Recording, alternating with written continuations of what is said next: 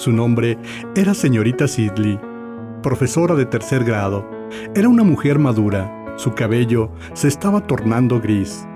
Tras ella, ninguno de los niños reía ni susurraba. Conocían demasiado bien los instintos asesinos de la señorita Sidley. Su afilada lengua era una leyenda en el patio de la escuela. Al clavarse en el alumno, que reía o susurraba, sus ojos podían convertir las rodillas más robustas en pura gelatina. En aquel momento, mientras escribía en la pizarra las palabras que tocaba deletrear, volvió la espalda a sus alumnos con toda tranquilidad. Jane, cierra ese libro inmediatamente, por favor, y permanecerás en clase 15 minutos luego de que suene el timbre. Sí, señorita Sidley. Uno de sus pequeños trucos era el modo en que utilizaba las gafas. Toda la clase quedaba reflejada en sus gruesos cristales y siempre sentía regocijo al ver sus rostros culpables y asustados cuando los sorprendía en algún juego. En aquel momento distinguió la imagen distorsionada y fantasmal de Robert. El chico estaba arrugando la nariz. La señorita Sidley no habló. No era el momento. Mañana, Robert, haz una frase con la palabra mañana, por favor. Mañana pasará algo malo. Las palabras eran inofensivas, pero a la señorita Sidley no le gustaron ni una pizca. Ma, ña, na. De pronto, la señorita Sidley tuvo la certeza de que Robert conocía el pequeño truco de las gafas. Empezó a escribir la siguiente palabra en la pizarra sin regañar a Robert, pero tenía su mirada puesta en él. El reflejo de Robert era pequeño, fantasmal, distorsionado. La señorita Sidley apenas prestaba atención a la palabra que estaba escribiendo en la pizarra. De pronto, Robert se transformó.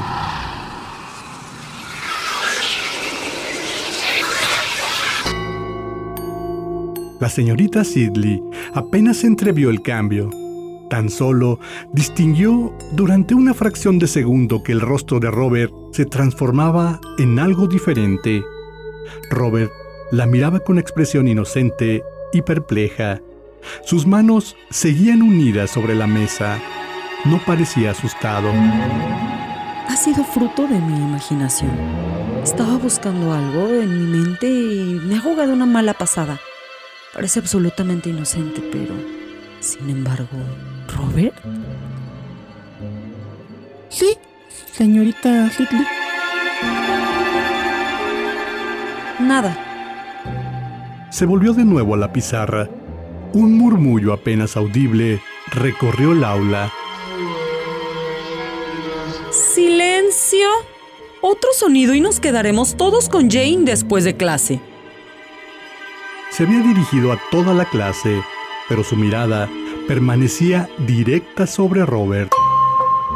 La señorita Sidley pasó una noche inquieta, por lo que al siguiente día se mostró brusca y malhumorada.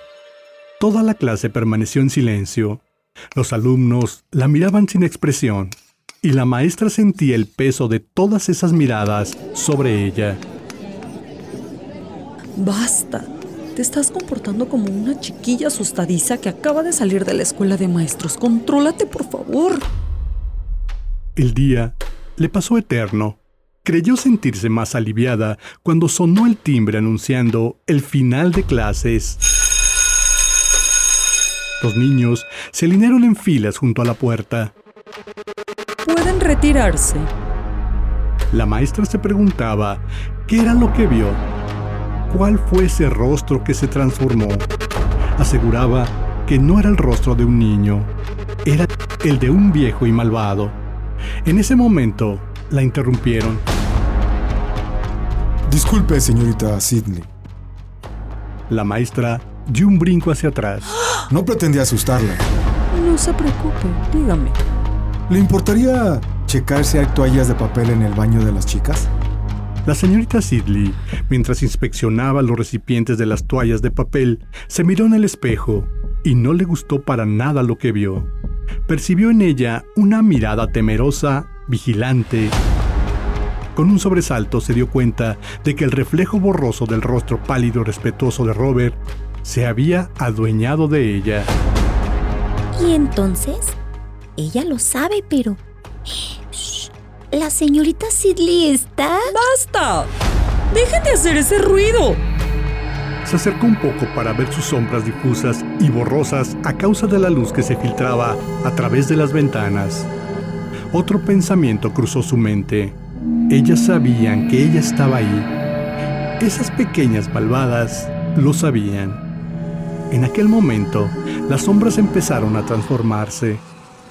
Parecieron alargarse fluir como cebo mientras cobraban extrañas formas jorobadas que impulsaron a la señorita Sidley a retroceder hacia los lavabos de porcelana, con el corazón desbocado. Las niñas seguían riendo y las voces dejaron de ser infantiles y se tornaron en sonidos asexuados, desalmados y muy, muy malvados clavó la mirada en aquellas sombras jorobadas y de pronto empezó a gritar hasta quedarse en proporciones dementes, hasta perder el conocimiento.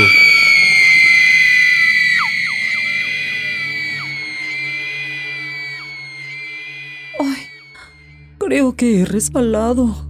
Haciendo caso omiso del terrible dolor de espalda que le atormentaba. ¿Algún charco de agua? ¿Se ha hecho daño en la espalda, Emily? La maestra se puso de pie entre tremendas punzadas de dolor. Mm, no.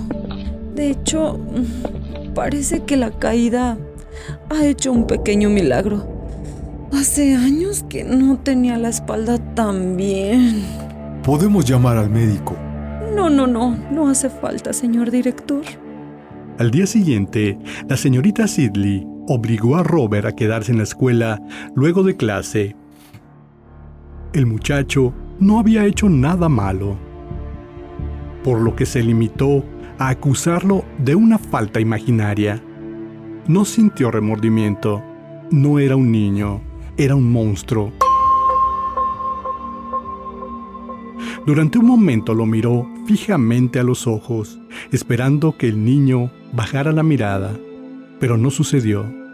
Robert la miraba con fijeza y de pronto una pequeña sonrisa comenzó a dibujarse en su rostro. ¿Por qué sonríes, Robert? No lo sé. Dímelo, por favor, ¿qué te pasa? Somos bastantes. Once en esta escuela. Los niños que dicen mentiras van al infierno, Robert. Sé que muchos padres ya no se lo explican a su prole, pero te aseguro que es cierto. Robert, escúchame bien. Los niños que dicen mentiras van al infierno. Y las niñas también. ¿Quiere ver cómo me transformo, señorita Sidley? ¿Quiere verlo bien? ¡Márchate! ¡Largo de aquí!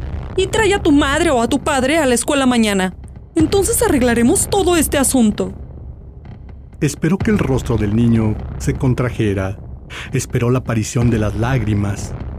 En lugar de ello, la sonrisa de Robert se ensanchó aún más. Se amplió hasta mostrar todos sus dientes. Será como cuando traemos algo a clase. Y para explicar qué es, ¿verdad, señorita Sidley? A Robert, al otro Robert, le gusta ese juego. A veces se pone a correr por ahí. Me pica. Quiere que le deje salir. ¡Largo de aquí! ¡Lárgate! Robert empezó a transformarse. De pronto, su rostro se difuminó como cera fundida. Los ojos se aplanaron como yemas. La nariz se amplió como un bostezo. La boca desapareció. La cabeza se alargó y el cabello dejó de ser cabello para convertirse en una maraña desordenada y crispada. La nariz había devorado la parte baja de su rostro. Las fosas nasales se habían fundido en un solo agujero que se asemejaba a una enorme boca abierta de par en par. Robert se levantó sin dejar de reír y tras él, la señorita Sidley distinguió al otro Robert, el chiquillo del que aquel engendro se había apoderado. y que aullaba aterrorizado, rogando que lo dejaran salir. La maestra echó a correr gritando por el pasillo. El señor Hanning la siguió a la carrera.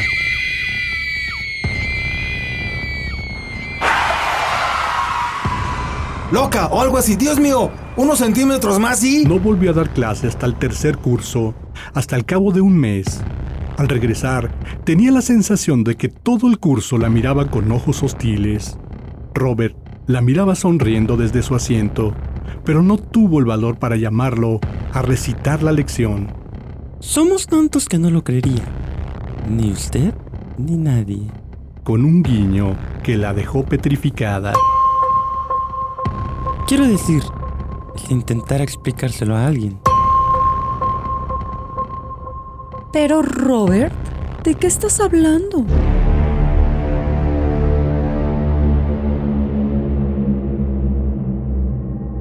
La señorita Sidley llevó la pistola a la escuela en el bolso. En el aula, dedicó una agradable sonrisa a sus alumnos, en especial a Robert. Niños, hoy haremos un examen. Será un examen muy especial.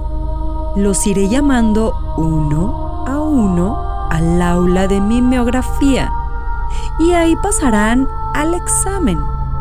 Luego les daré un caramelo y podrán irse a sus casas. ¿No les parece estupendo? Robert, tú serás el primero. Sí, señorita Sidley. La maestra tomó su bolso y ambos recorrieron el amplio pasillo. La sala de mimeografía se hallaba al final del pasillo, junto a los lavabos. La maestra cerró la puerta con la llave una vez que estuvieron ahí. Nadie puede oírte. Ni a ti, ni a esto. Pero somos muchos. Muchos más de los que hay aquí en esta escuela. ¿Le gustaría volver a ver cómo me transformo? El rostro de Robert empezó a relucir y a convertirse en la máscara grotesca que ya conocía. La maestra le disparó. Una sola vez en la cabeza. El niño cayó hacia atrás, sobre los estantes de papel, y se deslizó hasta el suelo. Un niño muerto con un pequeño orificio encima del ojo derecho. La señorita Sidley se inclinó sobre él jadeando. De pronto, palideció. El niño no se movía.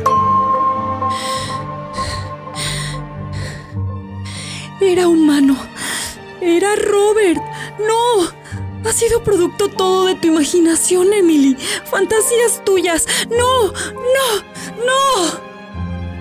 Regresó a la clase y los llevó a la sala uno a uno. Mató a 12 alumnos y los habría matado a todos de no haber sido por la señora Crossen, que llegó a la sala a buscar papel rayado. La señora Crossen abrió la boca y se llevó una mano a los labios.